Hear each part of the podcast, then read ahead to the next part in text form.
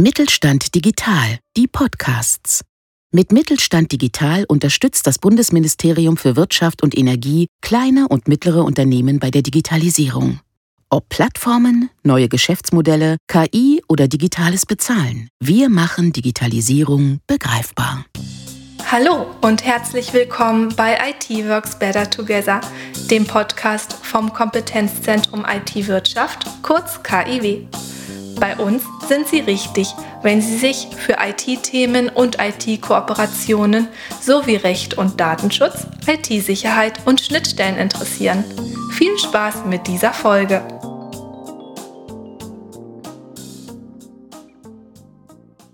Hallo, ich begrüße Sie zu unserer 23. Podcast-Folge. Ich bin Janne Götze und Geschäftsführer beim Kompetenzzentrum IT-Wirtschaft. Sie haben mich schon in einigen Folgen als Gast gehört, doch dieses Mal bin ich Gastgeber und darf die Fragen stellen. Es geht heute um eines der großen Technologiethemen unserer Zeit, die Distributed Ledger Technologie bzw. Blockchain, wenn man so will. Unser Gast zu diesem Thema ist Shoshana Schnippenkötter vom Unternehmen Berlin Partner für Wirtschaft und Technologie GmbH. Shoshana, schön, dass du da bist. Ich freue mich sehr auf unser Gespräch. Berlin Partner ist ja Projektpartner bei uns im Projekt Kompetenzen im IT-Wirtschaft. Von daher sind wir uns nicht unbekannt. Äh, Shoshana, du bist unter anderem für das Thema Blockchain verantwortlich. Stell dich doch bitte kurz vor und erzähl uns, wie du mit Blockchain in deiner beruflichen Laufbahn in Kontakt gekommen bist und was deine Arbeit umfasst. Ja, hallo Janek, vielen Dank für diese freundliche Begrüßung. Es freut mich sehr, heute dabei zu sein. Ähm, genau, wie du es schon angekündigt hast, ich arbeite bei Berlin Partner äh, für Wirtschaft und Technologie. Das ist die Wirtschaftsförderung ähm, von Berlin. Einzigartiges Public-Private Partnership, hinter dem die Senatsverwaltung für Wirtschaft und ein großes Netzwerk an Berliner Unternehmen steht. Unternehmen und aber auch Wissenschaft. Ähm, genau, ich selber bin Innovationsmanagerin im Cluster IKT ähm, und dort verantworte ich das Innovationsfeld Blockchain. Und es geht vor allem darum, ähm, innovative Ideen äh, zu fördern, äh, vernetzen und zu begleiten ähm, im Bereich Blockchain. Und ähm, das bedeutet im Kern vor allem unsere starke Blockchain-Community hier in Berlin zu unterstützen und äh, mit der Wirtschaft und Politik zusammenzubringen. Das jetzt nur in ganz in gänzlicher Kürze. Ähm, du hast mich auch gefragt, wie ich mit dem Thema Blockchain in Berührung gekommen bin. Genau.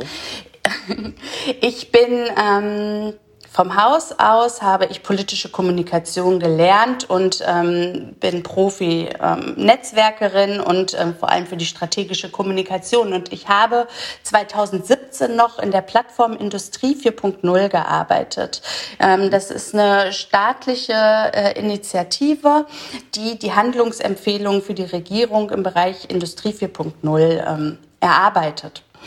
Und damals, 2017, schon einige Jahre her, hat man sich dort natürlich um, ähm, über die vernetzte Produktion ausgetauscht. Und da ist man auch an den Punkt gelangt, wie kommunizieren Maschinen mit Maschinen, wie wird ähm, unternehmensübergreifend kommuniziert, wie regelt man dort den Datenaustausch. Und da kam natürlich schnell auch ähm, die Blockchain ähm, auf, ähm, wie wir vielleicht später auch noch drauf kommen werden. Die Blockchain hat Eigenschaften, die dieses Problem lösen kann, wie Maschinen, Maschinen oder wie Maschinen mit Maschinen kommunizieren können, ohne dass dazwischen ein Intermediär ist oder eine zentrale Instanz. Und in diesem Prozess bin ich das erste Mal auf diese Revolution nähere Technologie gekommen. Okay, wunderbar, sehr interessant. Dann lass uns doch äh, etwas äh, tiefer ins Thema einsteigen.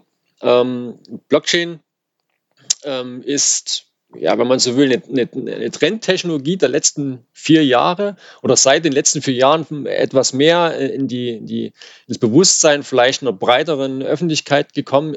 Existiert natürlich schon viel länger, keine Frage. Ähm, damit ist das Thema aber natürlich auch deutlich zu groß für eine Podcast-Folge. Deswegen ist es notwendig, hier eine Art Eingrenzung vorzunehmen. Bevor wir das tun, würde mich allerdings interessieren, welcher Aspekt an dem Thema Blockchain für dich dazu geführt hat, äh, dass du dich intensiver damit beschäftigen wolltest. Ja, also es gibt hier so revolutionäre Entwicklungen, wie zum Beispiel Social Media. Ja, der Social Media hat unsere ganze Kommunikation gänzlich verändert. Und ähm, die Blockchain gehört für mich zu so einer revolutionären Technologie, die einfach disruptives Potenzial hat. Ähm, das ist eine Technologie, die ist geschaffen aus der Community, von Entwicklern heraus, nicht auch von der Universität aus oder ähm, aus der Wissenschaft, sondern es kommt von Entwicklern. Es ist eine Technologie, die zum Ziel hat, Daten dezentral zu verwalten, sicherer und transparenter zu machen durch einen Konsensmechanismus aller Beteiligten. Und das ähm, klingt für mich nicht nur revolutionär, sondern hat ein starkes demokratisches Potenzial mit vielen, vielen Anwendungsmöglichkeiten in verschiedenen verschiedensten ähm, Bereichen. Und die Menschen, die dahinter stecken, ähm, die sind so, so daran interessiert, auch wirklich Innovationspotenzial hier in Deutschland zu setzen, zu streuen, zu nutzen und ähm, vor allem auch einen Mehrwert zwecks Demokratisierung und Dezentralisierung von Daten zu schaffen. Und das in Zeiten von IoT, Internet of Things, das brauchen wir und deshalb macht es einfach Spaß, in dem Bereich zu arbeiten. Ähm, vielleicht auch noch mal, Entschuldigung, Janek, ähm, es wird natürlich dann auch immer gefragt, was ist denn überhaupt die Blockchain?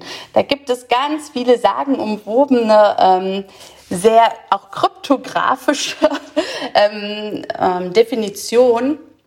Äh, ich versuche das immer recht einfach zu halten und sage, hey, Blockchain ist im Prinzip nur eine digitale Datenbank, auf der Informationen halt dezentral abgespeichert werden können. Und man kann sie halt wie ein öffentliches Logbuch ähm, sehen, in dem Einträge, Einträge notiert und vom gesamten Netzwerk, das Teil dieses Logbuchs ist oder Logbuch genutzt wird, ähm, eingesehen und auf Richtigkeit überprüft werden kann. Also ja, im Prinzip ist es wirklich, ähm, geht es um ein, ein Logbuch, wo alle Daten als Kette hintereinander chronologisch aufgeführt werden und diejenigen, die halt ähm, dieses Logbuch nutzen, können diese Einträge sehen und vor allem auch prüfen, ob dort etwas verändert wurde, beziehungsweise wenn jemand etwas von außen verändern möchte, dass das überhaupt nicht möglich ist, weil erstmal alle Beteiligten dem zustimmen müssten. Ja, so in der Kürze.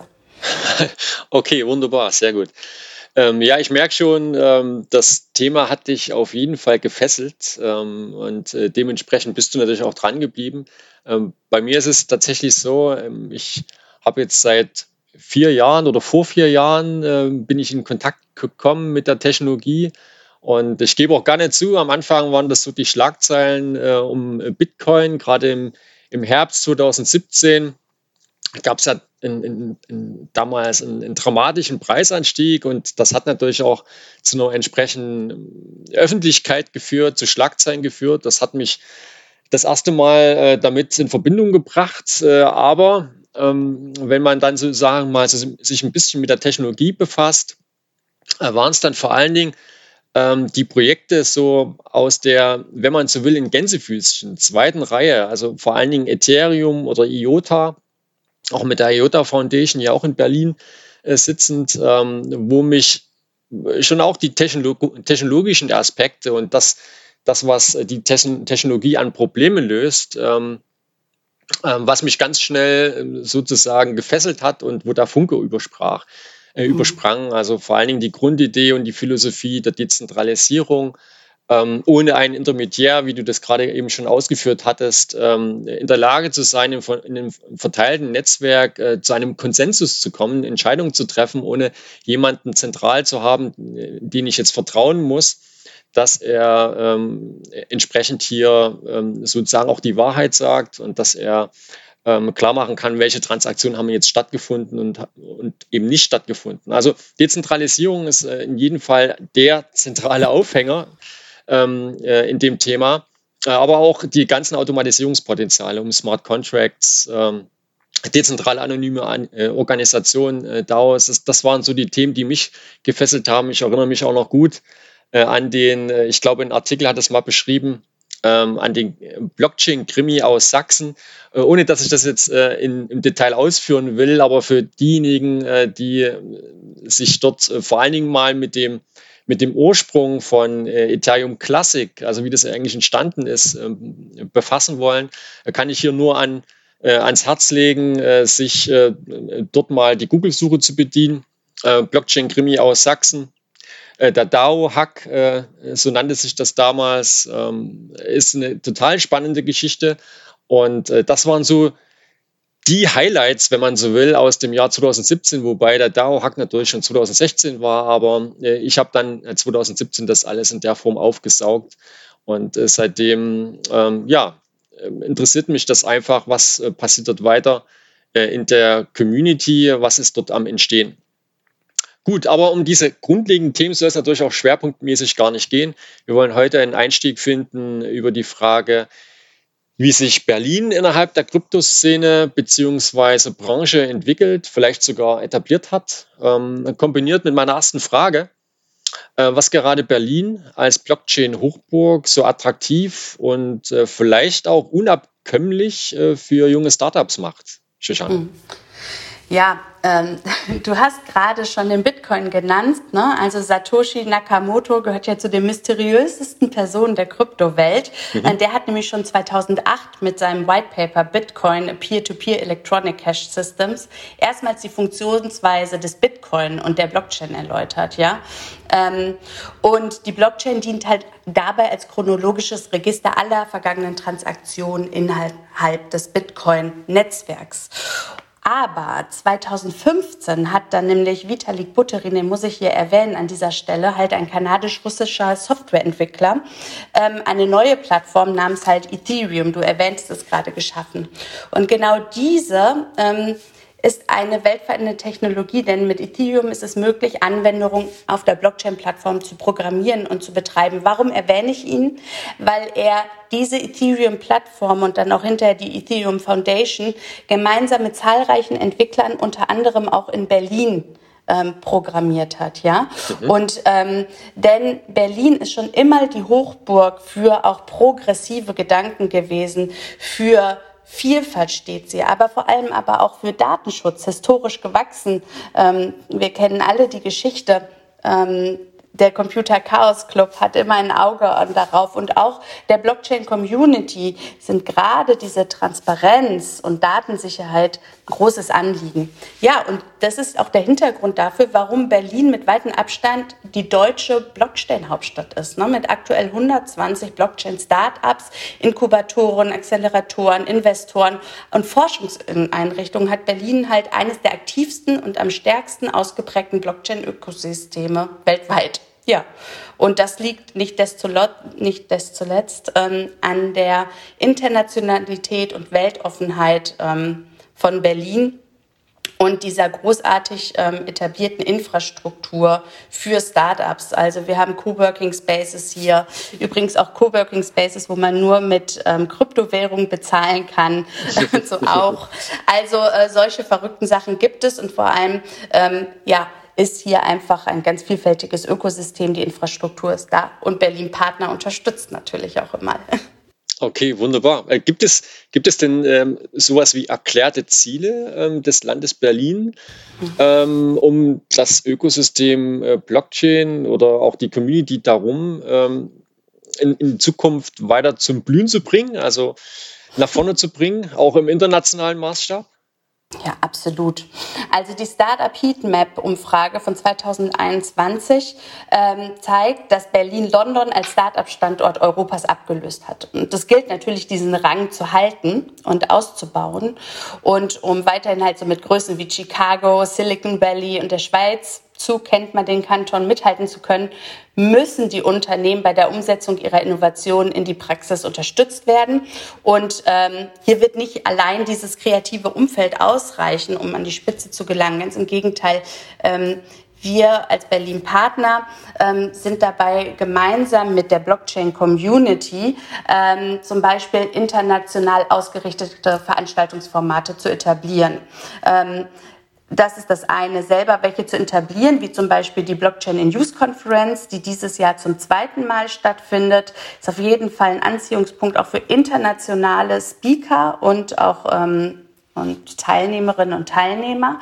Aber vielleicht hast du auch schon von der Blockchain Week gehört ähm, hier in Berlin.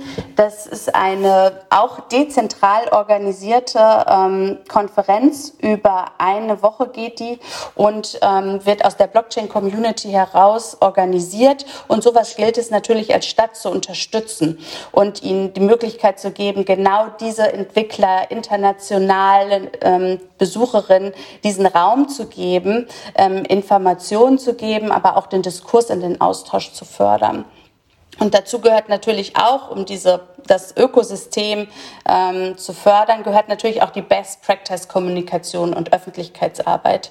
Und auch hier steht das Land dahinter und sagt, das machen wir. Es gibt zum Beispiel eine Blockchain-Kampagnenseite, ähm, die von Berlin Partner umgesetzt worden ist, wo wir ähm, den Blockchain-Akteurinnen und Akteure Sichtbarkeit geben, die Gesichter hinter den innovativen Unternehmen zeigen und vor allem auch die Blockchain Blockchain-Schwerpunkte zeigen. So, und es ist ein ganz klares Ziel, auch ähm, innovationsfreundliche Rahmenbedingungen zu unterstützen. Das bedeutet, dass das Land Berlin in den entsprechenden Gremien ähm, vertreten ist, um ähm, die Regulatorien und die Herausforderungen in diesem Bereich für Blockchain-Innovation mitzugestalten.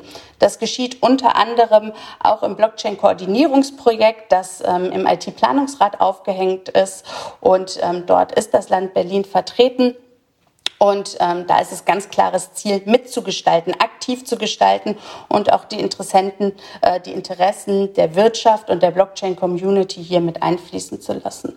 Und zu guter Letzt, ähm, ganz klares Ziel ist es auch, die öffentliche Verwaltung ähm, als einen zentralen Akteur im Einsatz der Blockchain-Technologie zu positionieren. Denn ähm, es ist natürlich klar, dass eine Stadt wie Berlin hier auch sozusagen Strahlkraft hat und ganz vorne vorneweg dabei sein muss, um solche Technologien auch ähm, ja, sichtbar zu machen und selber auch ähm, dort aktiv zu sein. Das war ein, ein gutes Plädoyer für die, für die Hauptstadt, ähm, für Berlin ähm, im Bereich äh, Krypto. Ich glaube, äh, du hast gut klar gemacht, dass äh, hier offenbar die Hausaufgaben gemacht wurden und äh, hier vor allem auch der Wille zu, erkennbar, äh, zu erkennen ist, das in, in Zukunft zu tun. Äh, wir wollen aber einmal ähm, auf die Relevanz der Technologie für mittelständische IT-Unternehmen schauen. Ähm, du weißt, äh, unser Thema ähm, beim Kompetenzzentrum IT-Wirtschaft ist es vor allen Dingen, ähm, die mittelständischen Unternehmen zu unterstützen. Wir kommen dann später auch noch äh, gleich auf ein konkretes äh, Beispiel, wie das ausschaut. Aber was sind denn deiner Meinung nach die größten Chancen, eventuell aber auch auf der anderen Seite ähm, größten Risiken für den IT-Mittelstand oder auch generell, wenn man das jetzt nicht so speziell machen kann, äh, für eine Branche, generell für den Mittelstand in Deutschland? Hm.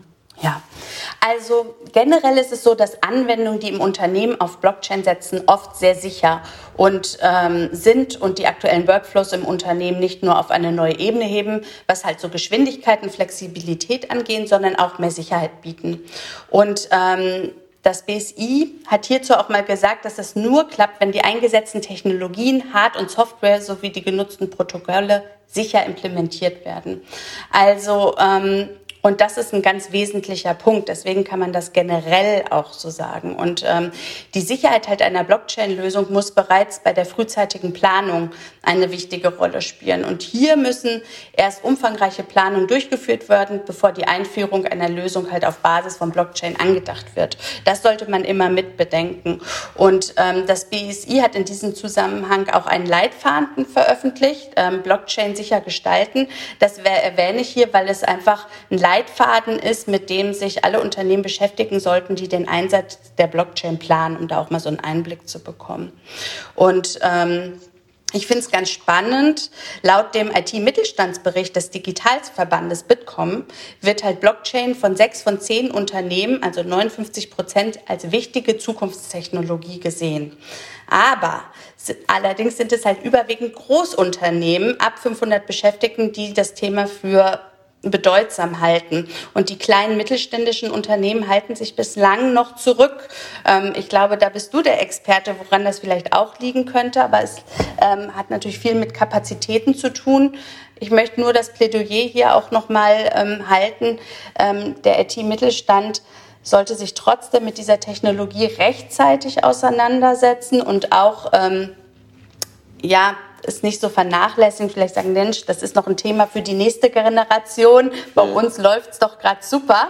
Äh, nee, sie haben nämlich hier wirklich die Chance, Prozesse natürlich transparenter zu gestalten ähm, und vor allem auch zu digitalisieren. Und dazu gehört das. Ne? Die Digitalisierung des Mittelstands ist die Herausforderung und die Blockchain könnte ein Teil davon sein. Und ich möchte am Abschluss nochmal sagen, die Chance ist da, allerdings sollte auch immer geschaut werden, wo macht die Blockchain auch hier Sinn. Also man sollte jetzt nicht auf Teufel komm raus ein Problem suchen und denken, ah, vielleicht passt jetzt hier die Blockchain, sondern es geht wirklich darum zu schauen, wo kann sie einen Mehrwert schaffen und ähm, wo macht sie Sinn. Ja, äh, finde ich einen ganz, ganz wichtigen Punkt äh, und ich glaube, das ist auch vielleicht noch eine der, der Hürden, die es im Moment äh, zu nehmen gilt, äh, dass es äh, noch mehr ähm, Use Cases gibt, also Anwendungsfälle gibt, äh, wo eben genau dieser Aspekt, meinetwegen der Dezentralisierung oder der Automatisierung über Blockchains, halt auch entsprechend zu tragen kommt und dort dann auch die Vorteile gesehen werden. Ansonsten äh, sehen wir das ganz genauso. Äh, Blockchain oder Distributed Ledger Technologien fügen sich ein in, in eine ganze Reihe von, von Technologien, die zur Digitalisierung von Unternehmen beitragen. Und hier ist es immer eine Frage des Reifegrades von Technologien, äh, wo auch, mittel, auch mittelständische Unternehmen frühzeitig schauen sollten, wann sich Reifegrade so entwickeln, dass ähm, hier eigene Kapazitäten eingesetzt werden sollten, um sich damit zu befassen, um äh, vielleicht Anknüpfungspunkte äh, zum eigenen äh, Produkt oder auch Dienstleistungsportfolio zu finden. Gut, ähm, ich würde noch gerne über mögliche Anknüpfungspunkte zu unseren Kernanliegen äh, sprechen. Ähm, ich hatte es eingangs jetzt gerade schon gesagt. Ähm, wir unterstützen mit, mit dem, was wir tun, vor allen Dingen IT, den IT-Mittelstand ähm, und versuchen, deren Wettbewerbsfähigkeit äh, zu stärken. Und eine Frage, mit der wir uns im Grunde genommen hier befassen, ist es, ob es ähm, ja oder wie es gelingt, äh, die Vielfalt, die wir haben an mittelständischen Lösungen im IT, aber vor allen Dingen im Softwaremarkt in Deutschland, eben halt auch in Zukunft zu erhalten. Und das ist nicht zuletzt auch wichtig für die Anwender, denn eine große Angebotsvielfalt ist natürlich klar, schafft auch Raum für, für Gestaltung, Innovationen, für die eigene Digitalisierung. Und unser Ansatz ähm, dabei, äh, wie gesagt, diese Wettbewerbsposition des IT-Mittelstands zu stärken, ist das Mittel der Kooperation. Ähm, das heißt letztendlich nichts anderes, dass ähm, äh, IT-Unternehmen, Softwareunternehmen eben bei dem bei den ähm, Adressieren von Kundenbedürfnissen nicht mehr länger auf das eigene Produktportfolio beschränkt sind, sondern explizit eben halt auch andere Lösungen der Branche mit einbeziehen. Im Ergebnis hat man im Grunde genommen Angebotskooperationen von äh, mehreren Softwareproduzenten, um die Bedürfnisse dann Softwareanwenders bestmöglich abzudecken. Um das an einem einfachen Beispiel mal zu verdeutlichen, ähm, eine Instandhaltungssoftware ergänzt sich beispielsweise funktional um ein Dokumentenmanagementsystem, um revisionssichere Wartungsverträge abzulegen. beide Unternehmen schaffen dann einen Mehrwert für den Anwender und sie erhöhen gleichzeitig die Attraktivität ihrer Softwarelösung. Äh, Ende des Werbeblocks für das, für das KIW. Ich führe das eigentlich auch nur deswegen so detailliert aus, weil es mir um mögliche Analogien in der Kryptobranche geht. Ja, auch hier finden wir viele äh, Softwarelösungen, ähm, auch natürlich auch Dienstleistungen und auch hier ähm, ist es möglicherweise so, dass äh, sie kombiniert, also wenn Unternehmen zusammenarbeiten an einem Produkt oder Dienstleistung, also kombiniert äh, zu Mehrwerten äh, bei den Kunden führen. Wo siehst du äh, da Potenzial? Siehst du hier ein Potenzial für Kooperationen der Branche? Ähm, beziehungsweise ähm, welchen Unternehmen würdest du vielleicht auch empfehlen oder Startups empfehlen, einmal mit uns Kontakt aufzunehmen? Also super spannend. Ich ähm, nehme schon mal vorweg, ich bin hier nicht die Software-Spezialistin. Aber auch an dieser Stelle möchte ich nochmal auf die repräsentative Umfrage des Digitalverbandes von Bitkom ähm, zurückkommen, wo wirklich drei Viertel der Unternehmen, die die Technologie Blockchain bereits nutzen oder planen, auf Kooperation ähm, aus sind und mit externen Partnern arbeiten oder arbeiten wollen. So. Und ähm, hier, hier würde ich ansetzen, sagen, die der Austausch ist das Wichtige. Die Kooperation mit anderen Unternehmen ist in dieser Stelle ähm, existenziell. Denn ich habe es gerade schon mal angesprochen, man muss ja auch schauen, wo besteht ein, eine Herausforderung, wo welcher Prozess, welches Produkt soll ähm, angepasst werden, optimiert werden oder vielleicht auch ein ganz neuer Use Case geschaffen werden. Und ähm, dies geschieht am besten, wenn man Expertinnen und Experten aus, aus den verschiedenen Bereichen zusammenbringt. Und ähm, an dieser Stelle kann Berlin Partner ähm, vor allem unterstützen und ein Forum geben und diese Experten und Experten an einen Tisch bringen. Das heißt, das ist auch mein, mein alltäglicher Job, die Blockchain-Experten sprechen und Expertinnen sprechen natürlich eine andere Sprache als die Unternehmen und vielleicht auch haben eine ganz andere Kultur als vielleicht auch nochmals ähm, ein mittelständisches Unternehmen, so. Und diese Welten aber zusammenzubringen und in den Austausch zu bringen, das, äh, hier sehe ich die Chance und setze absolut auf Kooperation. Anders geht es gar nicht. Und ähm, so wird es ja auch immer wieder formuliert. Ähm, auch etablierte Unternehmen, die profitieren natürlich auch von der Innovationskraft von Startups. Und das heißt, diesen Transfer zu schaffen, den unterstützen wir. Und ich werde jetzt hier natürlich keine, ähm, keine Unternehmen herausstellen und sagen, die sind das. Ganz im Gegenteil, als Public-Private Partnership müssen wir hier natürlich die ähm, Neutralität bewahren. Aber ich möchte an dieser Stelle auch ähm, Bearchain ähm, erwähnen. Bearchain ist ähm, ein, in, ein Verein, ähm, gegründet 2018 aus der Blockchain-Community heraus, die sich auch zur Aufgabe gemacht haben, genau diesen Transfer zu unterstützen und auch dieses Blockchain-Wissen in die Unternehmen hereinzutragen. Es ist ein strategischer Partner von uns und wenn sich ähm, der IT-Mittelstand dafür interessiert, würde ich absolut empfehlen, mal auf diese Seite zu gehen und sich dort äh, zu informieren oder sich direkt an mich zu wenden.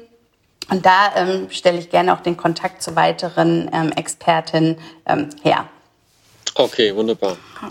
Danke für das Angebot und ich denke, das wird, ähm, oder beziehungsweise würde ich auch die Hoffnung damit verbinden, dass das äh, in naher Zukunft viele tun, denn ähm, es kann nur gut sein, wir hatten es gerade ja schon gesagt, sich frühzeitig mit der Technologie zu befassen und hier vor allen Dingen am Anfang das Netzwerk äh, dahingehend aufzubauen, sich zu informieren ähm, und äh, halt auch bekannt zu sein in, in, entsprechenden Netzwerken, was man vielleicht auch beitragen kann äh, an so einem Ökosystem.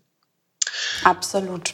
Gut, äh, als nächstes wollen wir mal auf eine erfolgreiche Umsetzung, das heißt auf einen Anwendungsfall ähm, von Blockchain schauen. Äh, natürlich gibt es hiervon äh, mittlerweile sehr, sehr viele. Ähm, an dieser Stelle im Übrigen, äh, liebe Zuhörer, schreiben Sie uns auch gerne, wenn Sie weitere Anwendungsfälle der Blockchain-Technologie interessiert. Dann würden wir in einer der nächsten Folgen diese Beispiele auch gerne aufnehmen wollen. Ähm, für jetzt geht es um ein Beispiel aus der Verwaltung hier in Berlin was zeigt, äh, welches Potenzial Blockchain eben halt auch für die Digitalisierung von Verwaltungsprozessen hat. Konkret geht es um digitale Zeugnisse für Berliner Schülerinnen. Ähm, kannst du uns etwas zur Entstehung dieses Leuchtturmprojektes ähm, oder den Stakeholdern drumherum beziehungsweise gewonnenen Erkenntnissen erzählen? Ja, schön, dass du es ansprichst, Janek.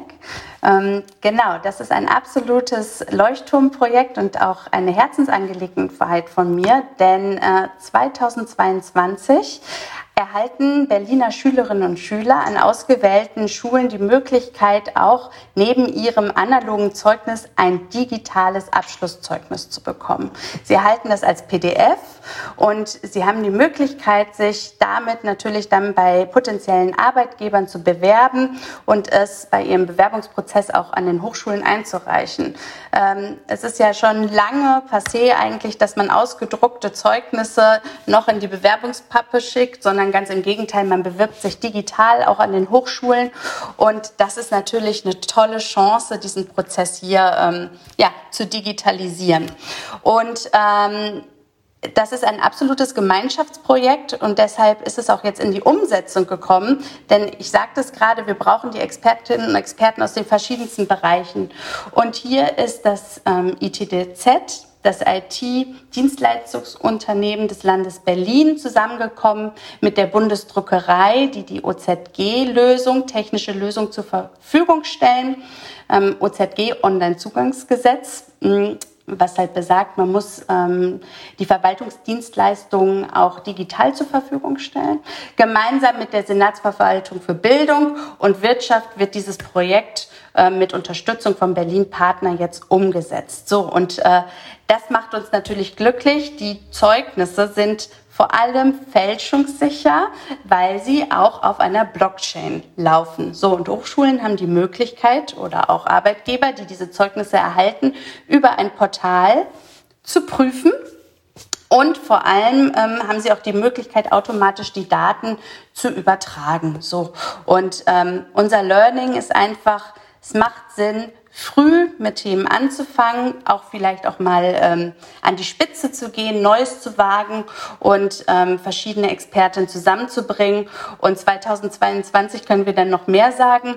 Nur an dieser Stelle, ähm, dieses Projekt hat auch dieses Jahr schon den äh, Innovationspreis bekommen, ähm, ausgehändigt vom regierenden Bürgermeister im Bereich Services für Bürgerinnen und Bürger, was uns natürlich sehr glücklich schätzt.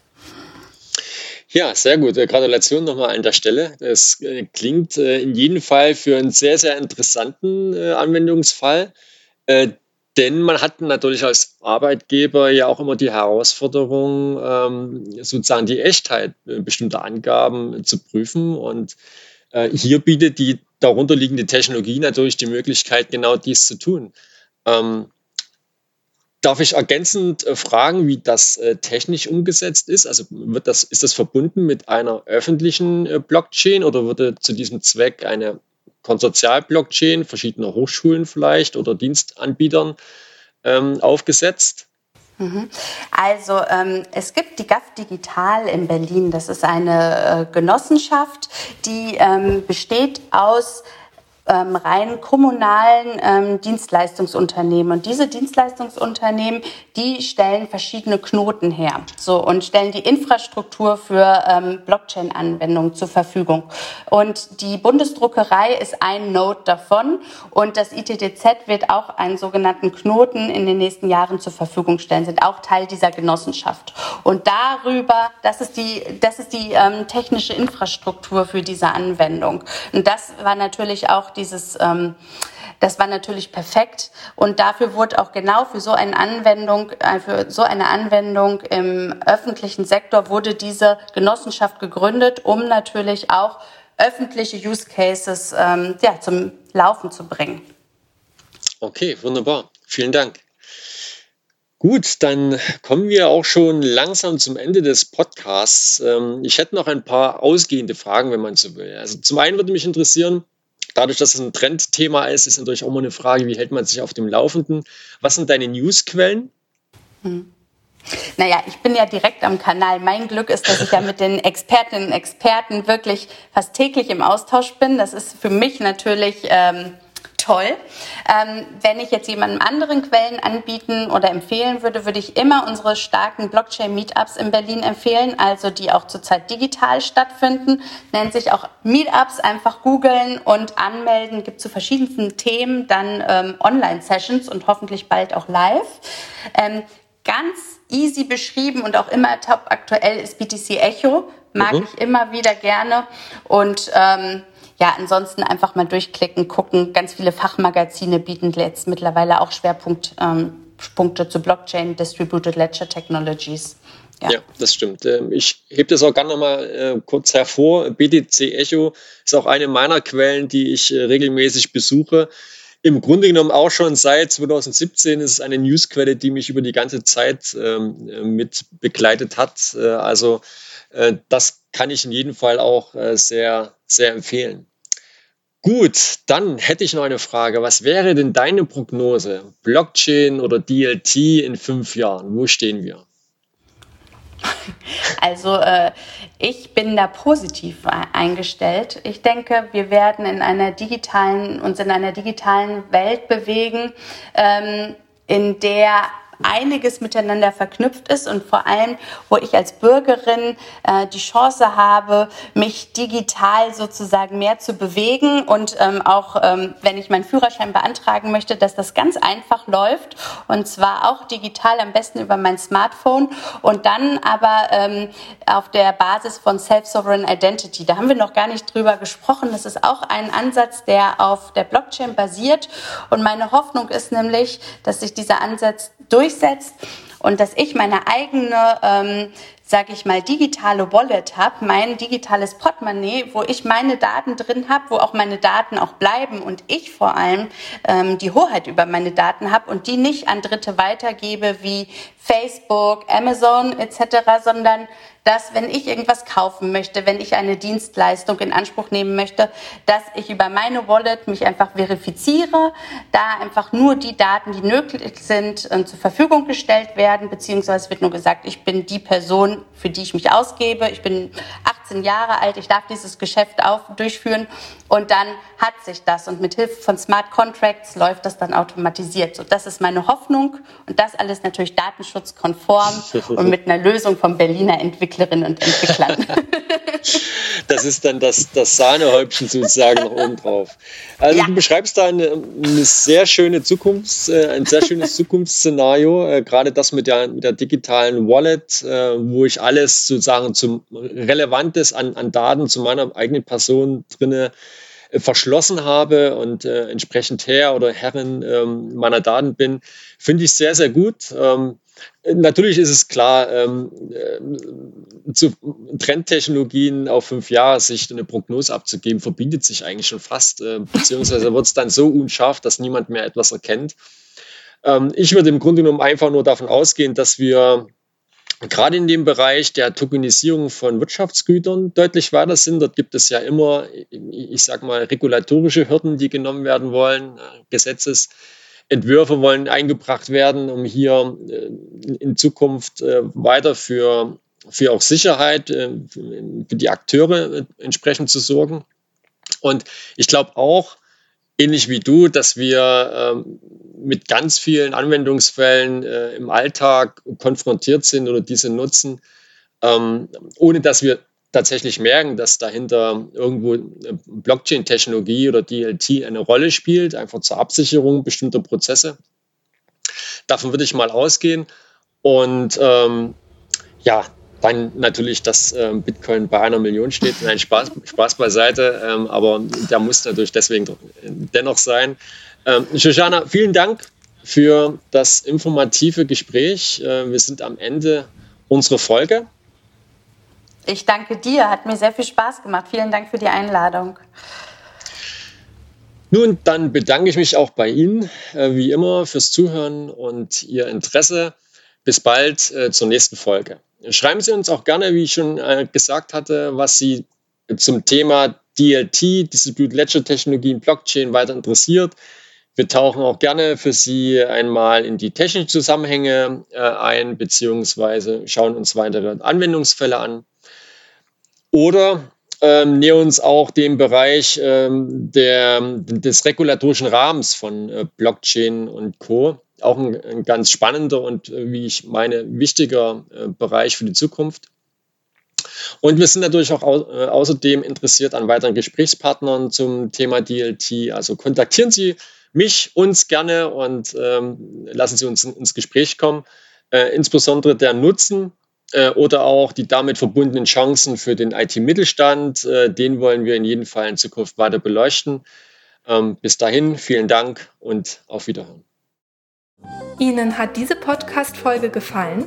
Empfehlen Sie uns weiter. Folgen Sie uns bei LinkedIn, auf Twitter oder Facebook und verpassen Sie keine Neuigkeiten zu relevanten Themen rund um die IT-Wirtschaft, aktuelle Veranstaltungen, neue IT-Kooperationen und spannende Veröffentlichungen.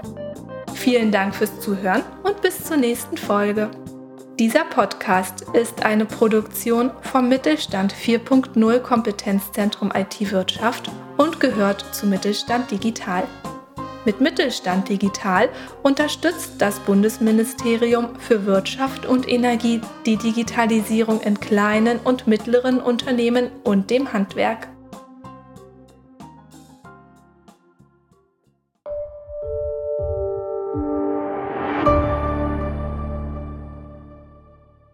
Sie hörten eine Folge der Mittelstand Digital Podcasts.